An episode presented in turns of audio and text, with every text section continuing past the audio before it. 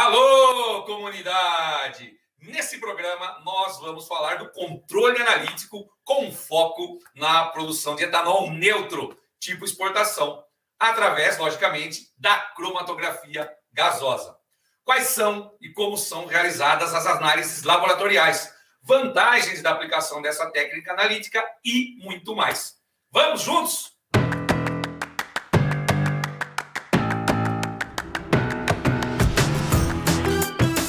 Olá, comunidade! Tudo bem? Eu sou Éder Silvestrini e este é mais um programa Articulando. A ideia é podermos debater e conversar sobre artigos, palestras que os nossos convidados tenham escrito ou apresentado em algum evento, de maneira mais profunda, específica e detalhada. Vamos juntos? Tudo bem com vocês? Eu sou Edinho Silvestrini e esse é mais um programa Articulando Business um novo modelo do nosso já consagrado programa Articulando.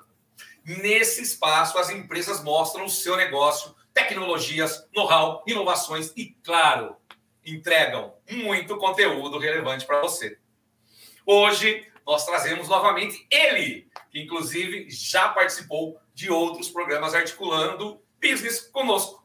Já esteve aqui falando, inclusive, de cromatografia líquida. Seja bem-vindo, Elder Zusa, Elder, que é gerente geral da Sucroanalítica. Bora lá, Elder, seja bem-vindo. Bom dia, Éder. Mais uma vez aí um prazer imenso estar junto contigo aí para falar desse assunto maravilhoso aí da, da cromatografia, né? e muito obrigado aí, pessoal, que vocês estão nos ouvindo aí. É, agradeço aí imensamente por mais uma oportunidade. Show de bola, Helder. Isso aí, cara. Strix One, infinitas ideias, uma comunidade. Haha, moleque.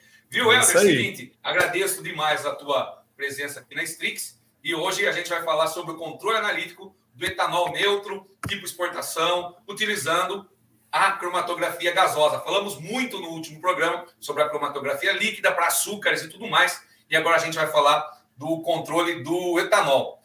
Mas antes de a gente entrar e falar do controle, Helder, acho que é bom a gente pontuar para o pessoal que nos assiste, né?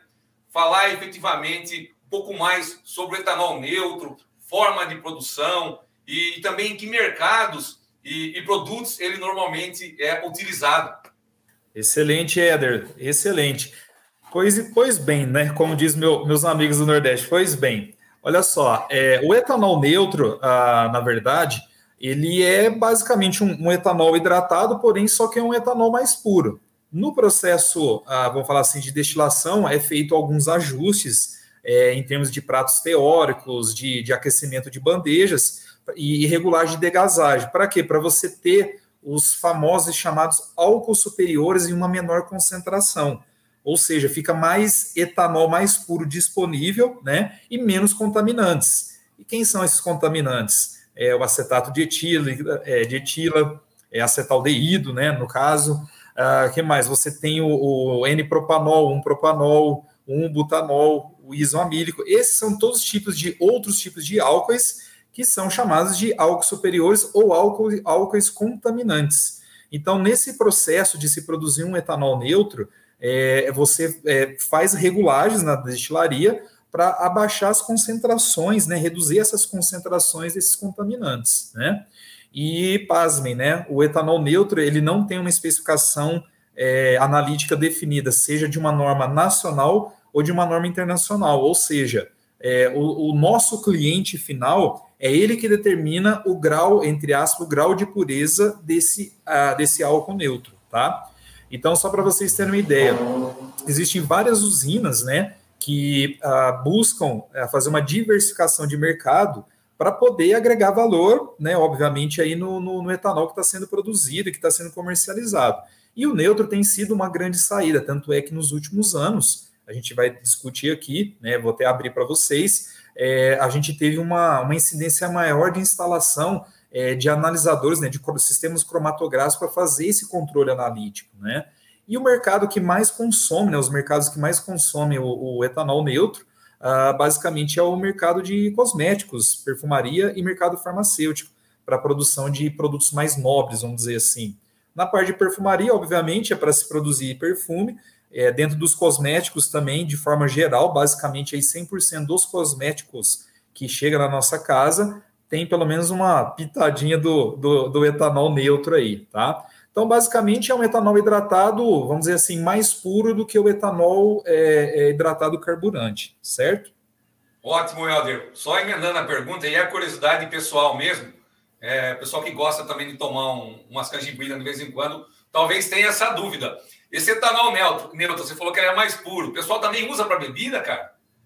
Então, dá para usar também assim para bebidas destiladas, só que num teor alcoólico mais baixo, né? Entendi. Porque o etanol neutro ele tem um teor alcoólico muito parecido com o hidratado carburante, que está ali na casa dos 92,6, tem uns que trabalham um pouquinho mais baixo, é, outros estão trabalhando agora em 70, que é para aplicação, no caso, farmacêutica, e a cachaça mais ou menos em torno de 40 GL, né?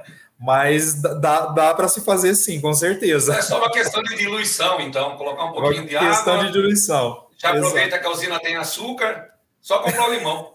só espremer o limão tá tudo certo.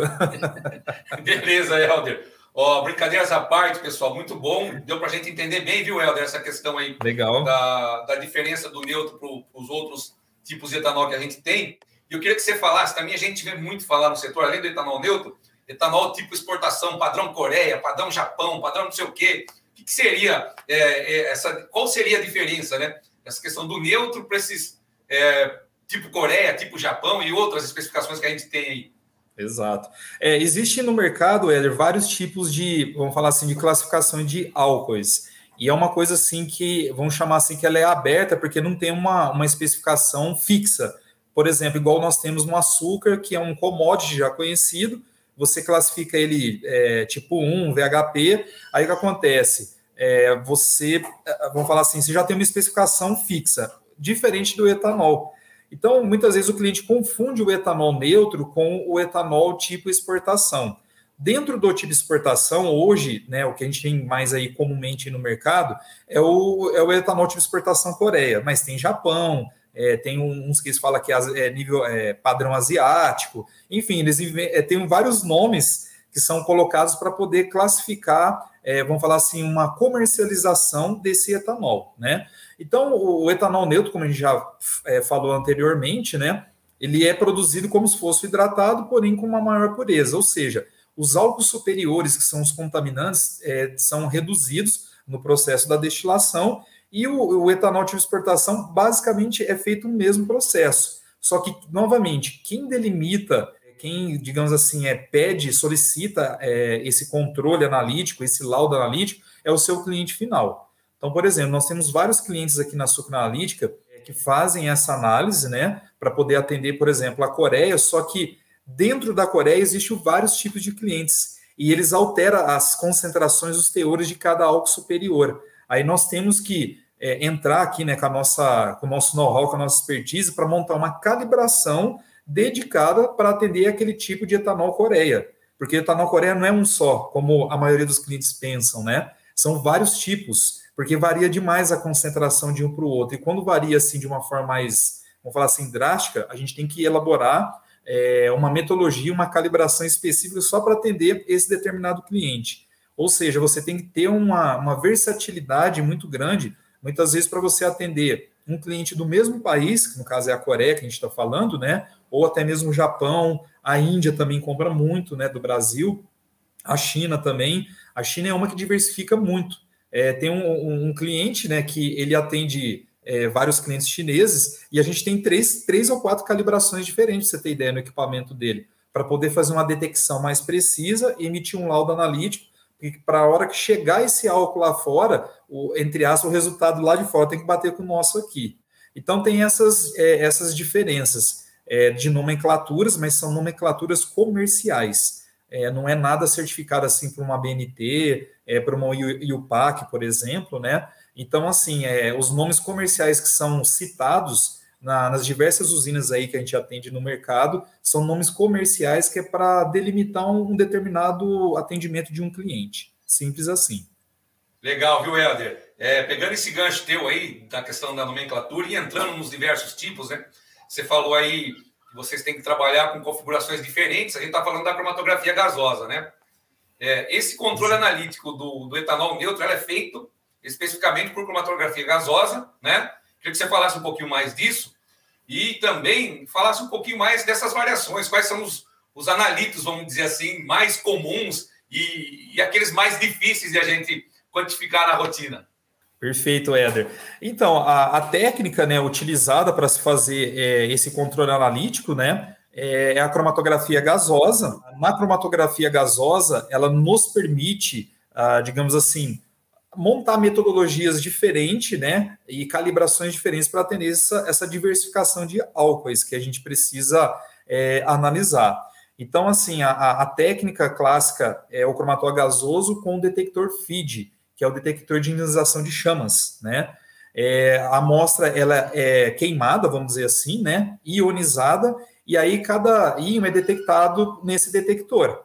Uh, o íon que eu digo assim, cada álcool superiores, ele começa do, vamos dizer assim, do menos volátil, uh, aliás, do mais volátil para o menos volátil, mais pesado, né? Então, é, isso seria uma corrida cromatográfica. Em geral, a corrida cromatográfica, o, o Éder e, e pessoal que nos acompanha, ela muda drasticamente de uma, de, é, dependendo de uma calibração ou de uma necessidade de um cliente para o outro. Nós temos, por exemplo, hoje uma calibração aí com 6, 7 ou 8 componentes, mas nós temos calibração com 16 componentes, com 22 componentes, e dependendo do caso, a gente tem que, eu uso o termo assim, né? A gente tem que apelar para o cromatol gasoso acoplado ao espectrão de massas. Um exemplo clássico é quando o cliente quer analisar um 4-dioxano é, com limite de detecção menor que 10 ppb. E tem também as análises de crotonaldeído, que ela não fica assim muito bem feita na análise é, do, do, do, GC convencional. Aí a gente tem que entrar num outro universo chamado espectrometria de massas, que a gente deixa até para um próximo bate-papo, né? Mas basicamente é isso, né? É, os álcool superiores mais clássicos aí determinados nessa corrida cromatográfica é, é o metanol, é o acetato de etila, é o próprio etanol, né? É o, os, os álcools que está dentro do propanol, geralmente é o 1 e o N-propanol, e o butanol, que é um álcool de, de quatro carbonos, que geralmente ele está é, classificado e determinado como N-butanol, 2-butanol ou 4-butanol. E também lá no finalzinho da corrida, que é um, um, álcool assim bem pesado, que vem junto com o óleo fúsio, é o álcool isoamílico. É ele que é responsável, inclusive, até pegando o gancho da brincadeira do Éder lá da bebida, é o álcool superior responsável por nos dar dor de cabeça, que é a famosa ressaca, e também a queimação quando você, é, vamos falar assim, ingere muita bebida destilada. Então, quanto menor for a concentração desse álcool isamílico, melhor qualidade tem a, seja a sua bebida ou seu etanol aí de exportação, ou seu uh, etanol neutro. E a técnica que, para analisar tudo isso, é o cromatol gasoso, e hoje numa única corrida analítica, né, é, ela varia assim, ela vai variar muito o tempo de corrida dela, porque a gente varia as calibrações em função da necessidade dos nossos clientes. Então, assim, é, a, a gente trabalha, vamos dizer assim, de uma forma muito mais é, personalizada, vamos dizer esse termo. Então, dentro da cromatografia gasosa, a gente tem essa diferenciação quando comparado ao HPLC ou ao cromatol de íons. Ô, Helder, aproveitar e mandar um abraço para o 4 de oxano que você citou aí com o crotanaldeído, né? Pelo jeito eles dão um trabalhinho a mais para vocês, né? Ah, e também é, depois o amílico que você falou aí, que, rapaz, segunda-feira ele vem forte, hein? Vem forte. Ele não dá dor de cabeça só na gente, não, no equipamento também. também, né? também. Legal, é. Ô, Helder, praticamente é. você trouxe para a gente aí as dificuldades, né? E, e, e, logicamente, a complexidade, né? Você falou aí de mais de 40 compostos, de a gente avaliando nessa questão da cromatografia gasosa, inclusive é, trazendo outras opções junto, aí você falou a questão do, do equipamento aí, espectrômetro de massas, né? Ou seja, é algo bastante complexo, né? E tudo isso depende da aplicação, né? Como você colocou bem, né? Se é para cosméticos, se vai para bebida, ou seja, e cada país, cada região dentro de um país tem uma dificuldade, né? Ou uma, vamos dizer, uma necessidade, né? E isso a gente vê que vocês estão bem preparados, né? Pela tua fala aí, vocês conseguem modular muito rapidamente essa questão da configuração do equipamento para atender, né, cara? Isso é bom.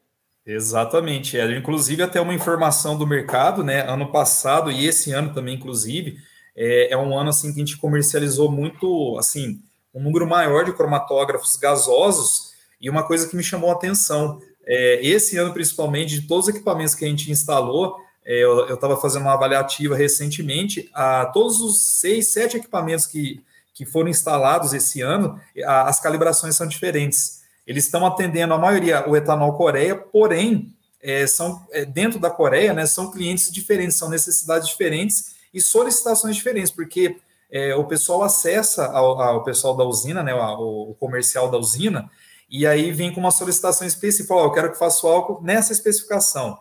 Aí o pessoal traz para nós, quando a gente já tem a calibração pronta, ok, é basicamente usar o termo, vamos falar assim, transferir uma tecnologia analítica, né?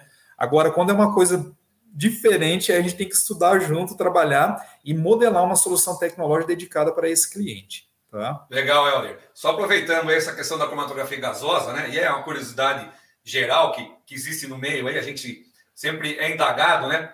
Quando a gente fala de cromatografia gasosa, a gente já imagina que a gente vai trabalhar com compostos voláteis, né? Uhum. E a gente tem a cromatografia líquida. Você conhece alguma aplicação que eu possa usar gasosa, por exemplo, para determinar açúcares? É a curiosidade eu... minha mesmo.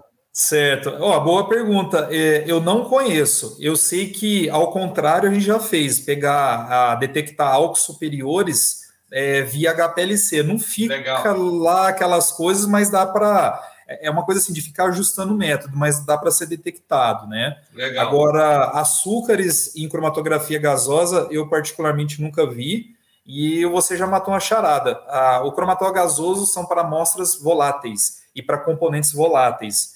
Então, como se diz, a gente tem que. Eu uso o termo com os clientes, a gente tem que analisar chuchu com chuchu, abacaxi com abacaxi. boa, boa. É, essa era uma dúvida que eu tinha, né? E para ficar claro realmente para o pessoal, né?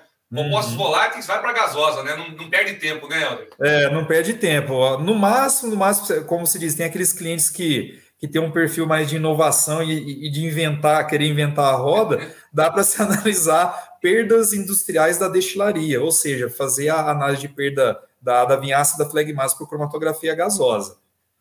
Legal, Helder, muito bom. Ó, pergunta que o pessoal sempre faz para a gente, né? quanto tempo para o cliente estar tá com essa técnica na rotina analítica. Ela é mais fácil de ser implementada do que a determinação por HPLC, para açúcares, a cromatografia líquida, ou é tão, tão complexa quanto? Complexa não é porque você trouxe para a gente no último programa, que hoje os clientes da, da Sucanalítica implementam em três, quatro semanas, né?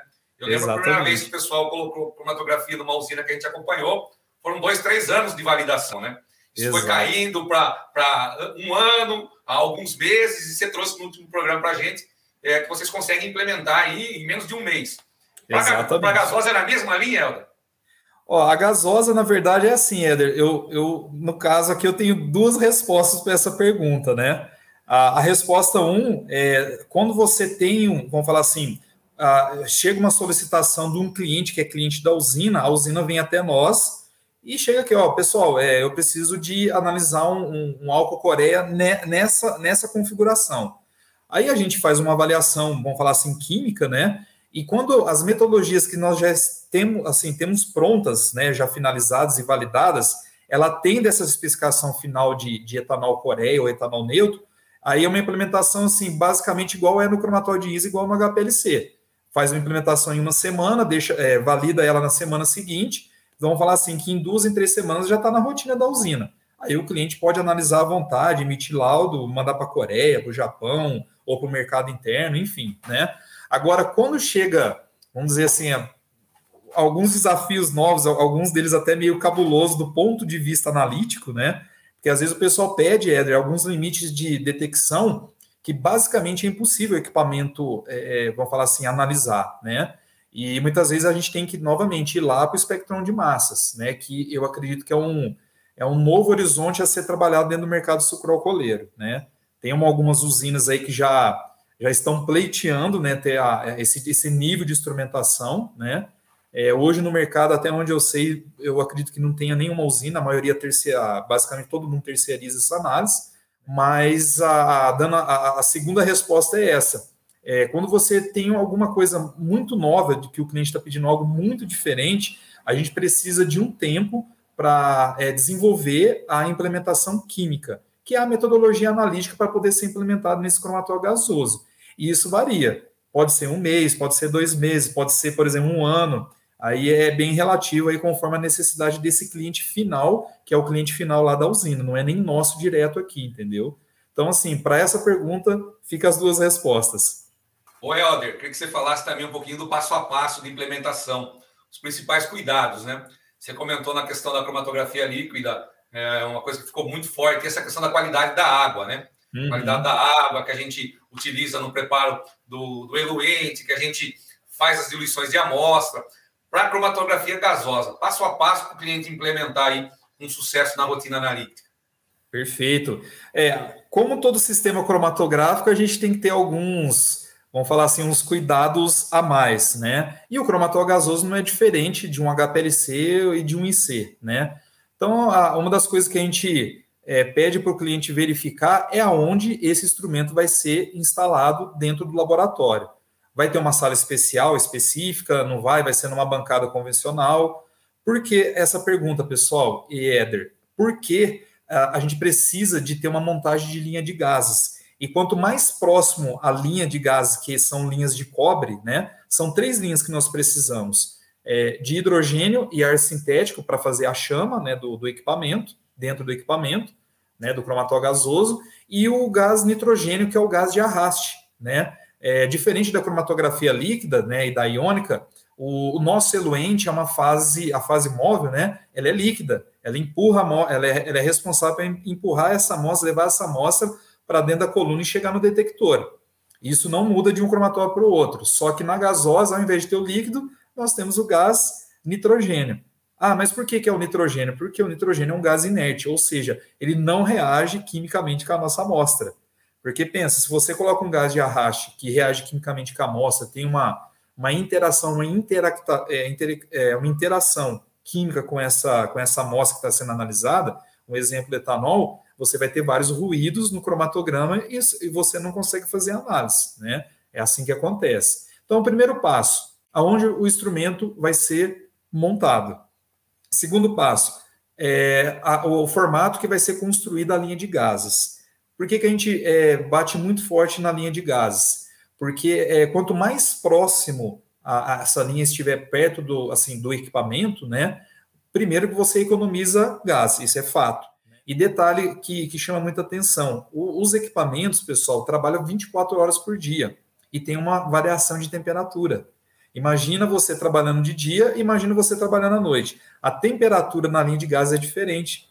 Dependendo do caso, quando você trabalha com uma linha muito extensa, onde está o instrumento e aonde está, é, digamos assim, a, linha, a, a saída dos gases, é, nesse meio do percurso pode acontecer do que? De pegar umidade na linha e entrar, digamos assim, um, a, um, gás, né, os gases com uma temperatura mais baixa no sistema.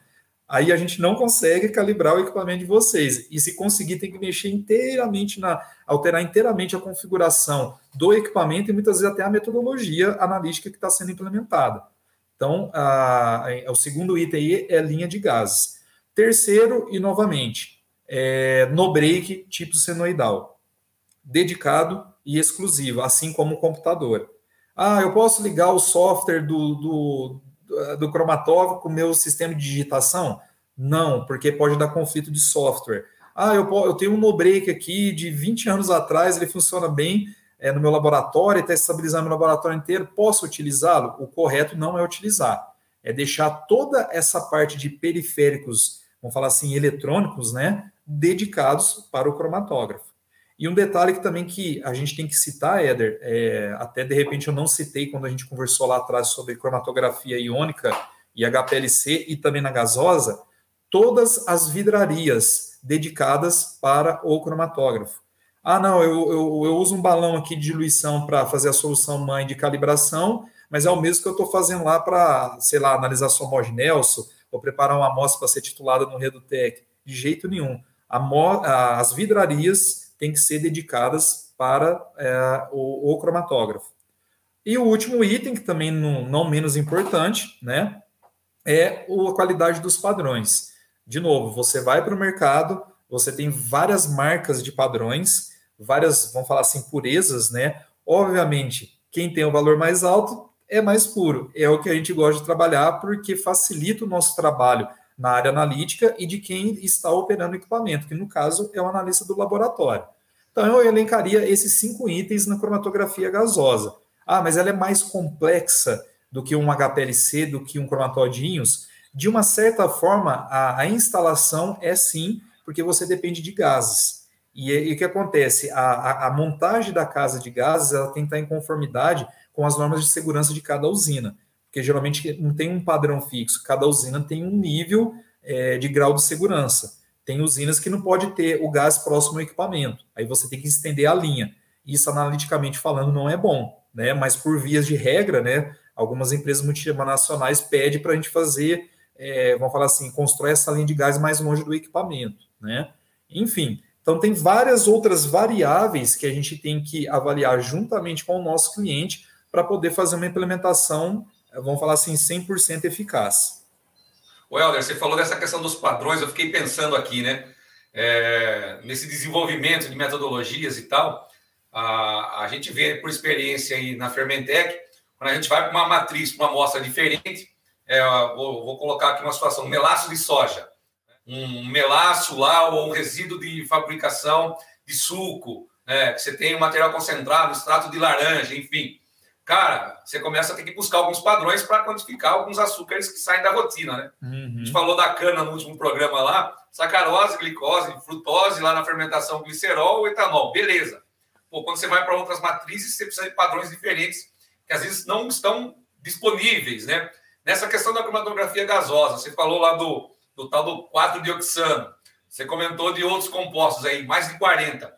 Hoje isso está bem dominado ou ainda surge alguma coisa que vocês têm que correr atrás aí para tentar desenvolver, encontrar esse padrão? Ainda surge alguma novidade aí? O Éder, é, na verdade, sim, surgem algumas novidades, igual eu te falei, é, extremamente desafiadoras, né? Porque, por exemplo, né, quando você tem um cliente que trabalha é, que quer analisar, por exemplo, aí um, um álcool anidro, né, um exemplo, que foi um caso recente, e os caras usam MEG, monoetilenglicol, como desidratante, né? E, e por incrível que pareça, você tem que construir uma curva analítica, desenvolver uma curva analítica só para atender esse cliente, ou esses clientes, né? Que eu sei que são vários, né? E tem outros que trabalham com peneira molecular, enfim, aí é, antigamente tinha benzeno, tolueno. Uhum. Então, conforme vai mudando é, digamos assim, esse, esse tratamento de amostra lá no processo, a gente tem que adequar a nossa metodologia analítica a ser instalada dentro do equipamento para atender as demandas, né? Então, realmente surge sim. A gente hoje, o que a gente faz hoje aqui na Sucra Analítica até para ganhar tempo? A gente estuda junto com o cliente as demandas, vamos falar assim, diferentes, né, que estão chegando, e a gente desenvolve de uma forma personalizada. Então, a gente tem todos os padrões e a gente vai trabalhando com misturas e diluições diferentes até chegar vamos falar assim, numa, numa metodologia que atenda a, aquela demanda analítica que o cliente está precisando. E é bastante trabalhoso, demanda muito tempo. É, quando já tem pronto, é aquilo que eu te falei. É, vamos falar que é mais simplificado o trabalho. Agora, é só quando não. Né? É só fazer a transferência. Agora, quando não tem, meu amigo, aí, como se vocês sabem, eu acho que até melhor do que a gente. Aí tem que. É, erro, junto. tentativa, desenvolver junto. É isso aí. Legal. E, Helder, eu sei que vocês fornecem os equipamentos, já comentou de todo esse trabalho que vocês fazem, mas queria que você passasse uma mensagem final para o pessoal, como vocês podem ajudar nessa implementação, é, se vocês têm treinamentos específicos para cromatografia gasosa, enfim, qual o know-how da supraanalítica, o que, que vocês podem contribuir aí para as usinas ou, enfim, para o setor supraenergético como um todo, nessa questão também do etanol neutro. Legal, Éder. Então, nesse caso, né, bem como a gente tem lá no HPLC, no, no Cromatodinhos, a gente tem, digamos assim, eu uso o termo, a gente tem esse arsenal analítico para atender, sim, a essas demandas é, de cromatografia gasosa, né? É que na cromatografia gasosa, como a gente não tem um, um padrão fixo, o que, que a gente criou, na verdade? Nós criamos, é, juntamente com a nossa equipe de suporte técnico, né, de aplicação, é, a gente chama de padrões sucroanalítica, né? Porque cada cliente, novamente, tem uma necessidade diferente do outro. Às vezes, a, a usinas vizinhas estão fornecendo álcool, etanol, né? É, neutro ou tipo Coreia, só que com, é, com, vamos falar assim, com metodologias diferentes. Porque está indo para o mesmo, novamente, está indo para o mesmo país, porém com, vamos falar assim, com necessidades diferentes. Então, para a gente desenvolver, né, trabalhar esse know-how que a gente tem, e até mesmo assim em função do tempo, porque é, geralmente são necessidades emergenciais, né? Que o cliente tem que analisar, e se ele não analisar, ele não sabe se o, produto dele está dentro da qualidade correta, especificada, solicitada pelo cliente dele, né? Então, o que a gente criou? A gente criou vários padrões, que a gente é, apelidou de padrões sucroanalítica, e a gente tem uma, como se fosse uma solução mãe, a gente faz várias diluições diferentes para atender esses diferentes clientes. Então, hoje, a forma que a gente tem para dar mais fluidez e vazão nessas necessidades foi é, dessa forma que a gente criou para poder estar tá trabalhando com os clientes. E sim, nós temos sim é, os treinamentos é, dedicados aí pro, para os nossos clientes. A gente divide eles porque cromatografia, Éder, é o seguinte: é, é muita informação. Se você pegar um, um pacote inteiro de informação e, e colocar na, na, na, vamos falar assim, dentro de uma usina, é, é muita informação. O que, que a gente fez? A gente teve esse cuidado. A gente dividiu por módulos. A gente tem um treinamento só operacional, que é, é familiarização, trabalhar com o cromatol gasoso, e nós temos um treinamento de implementação analítica, que é a implementação química. Inclusive, a gente ensina o cliente a pesar os próprios padrões. Ou seja, ele mesmo pode pegar a nossa metodologia como uma receita de bolo e ele mesmo preparar dentro da usina. Ele não precisa necessariamente, é, digamos assim, de ter um especialista sucroanalítica lá dentro. Lógico, nós estamos aqui para prestar o suporte, mas a ideia nossa também é, é, é causar e motivar é, essa autonomia nos nossos clientes porque a gente sabe que é, para desenvolver isso demanda tempo. E o cliente já estando alinhado conosco, ele consegue fazer essa parte mais, vamos chamar assim, operacional de preparo de, de soluções já dentro da usina. E a gente chega lá só para fazer os ajustes finos mesmo. Então a gente tem feito isso em vários clientes e, tem, e temos tido muito sucesso. Muito bom, Helder, excelente, viu? Pessoal, nós chegamos ao fim de mais um Articulando Business. Dessa vez, vocês viram aí, né? Aprendemos tudo sobre o controle analítico do etanol através da cromatografia gasosa. E aí, vocês curtiram? Eu gostei muito, hein? E se você, logicamente, quiser saber um pouco mais sobre esse assunto, sobre as tecnologias da sucroanalítica, você pode entrar em contato conosco ou ainda diretamente com o próprio Helder. Está aí o contato para vocês e todo o time da sucroanalítica. Helder, novamente, muito obrigado, cara, por ter contribuído aqui com a gente e, lógico, ter trazido aí a, a tua vasta experiência, inclusive na cromatografia gasosa. Confesso para você que conheço muito pouco de cromatografia gasosa. Cromatografia ali é algo que está na rotina, está no dia a dia nosso, mas a gasosa aí também estou aqui aprendendo junto com, com, o nosso time e a rapaziada da comunidade Strix. Muito bom, meu velho. Obrigado, viu, Helder? Obrigado você, Eder. E fico à disposição a próxima e novamente reforço é, o que vocês precisarem, né, nossos clientes, a gente está inteiramente à disposição. Qualquer dúvida, nós temos a nossa equipe aí que conhece bastante também da cromatografia gasosa, que foi inclusive a primeira técnica que eu comecei a trabalhar aí na, na minha carreira, né? Para depois ir para a líquida e a iônica, e ficamos sempre à disposição. Muito obrigado aí por mais uma vez aí a gente poder contribuir com vocês aí na, na Strix. Show, viu, Helder? Deu para ver que a Suca Analítica aí tem tudo para atender qualquer necessidade aí do, dos clientes do nosso setor, viu? Pessoal, grande abraço a todos e até o nosso próximo Articulando Business. Até mais, pessoal! Strix One. Infinitas ideias, uma comunidade.